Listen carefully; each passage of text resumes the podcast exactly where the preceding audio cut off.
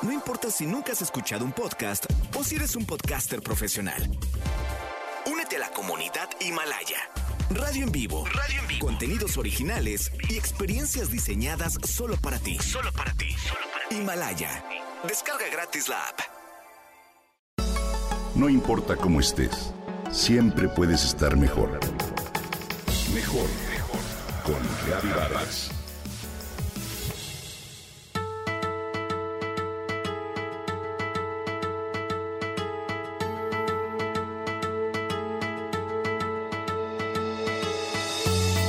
En el año 1962, el escritor argentino Julio Cortázar publicó un libro que fue recibido con mucho entusiasmo por los lectores. Su título, Historias de cronopios y de famas, y está integrado por pequeños relatos divertidos y sorprendentes. Se abre con un conjunto de textos llamado Manual de Instrucciones, en el que se reúnen las indicaciones para realizar actividades cotidianas y comunes. Instrucciones, por ejemplo, para llorar, para cantar, para dar cuerda al reloj son algunas de ellas.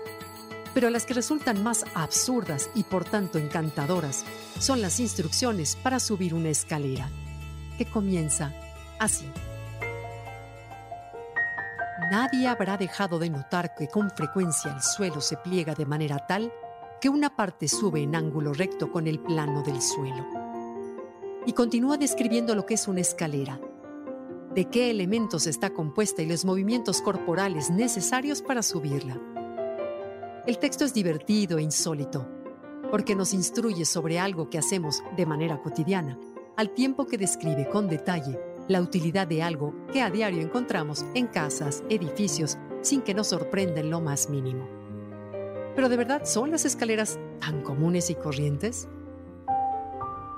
La palabra escalera proviene del término en latín scala, y se trata de una construcción diseñada para comunicar espacios situados a distintas alturas. Esto, que nuevamente parece una obviedad, ha representado retos para los arquitectos de todas las épocas que han debido solucionar problemas de espacio, resistencia y belleza para construir buenas y hermosas escaleras. Te pongo el ejemplo de algunas de ellas ubicadas en la Ciudad de México las del edificio Basurto junto al Parque México de la Colonia Condesa de los años 40, las del edificio de Correos y las del Museo Nacional de Arte, ambas de principios del siglo XX y ubicadas en el centro histórico, que son una belleza. Las del Museo de Geología Porfirianas ubicadas en la colonia Santa María la Ribera. Y las escaleras heliocoidales de la mansión virreinal de los condes de San Mateo de Valparaíso, actualmente sede de un importante banco en Isabela Católica y Venustiano Carranza. Diferentes épocas, diferentes creadores, pero todas ellas originales, prácticas y hermosas. Admirarlas es grato, pero las escaleras pueden ser también un buen elemento de actividad física. Subir escaleras es un ejercicio aeróbico que repetido de manera cotidiana mejora la resistencia y la tonalidad muscular, así como ayuda a quemar calorías.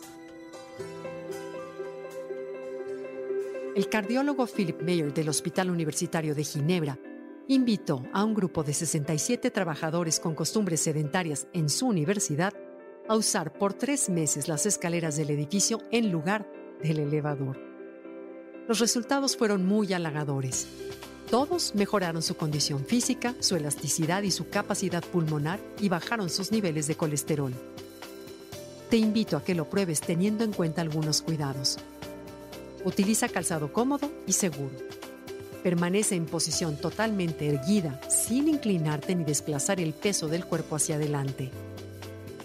Mantén la atención visual y concéntrate en el movimiento de las piernas y en la flexión del pie. Usa el pasamanos y si tienes problemas en las rodillas, baja por el ascensor. Pero sobre todo mantén una actitud activa en tu vida cotidiana, porque siempre esto será mejor.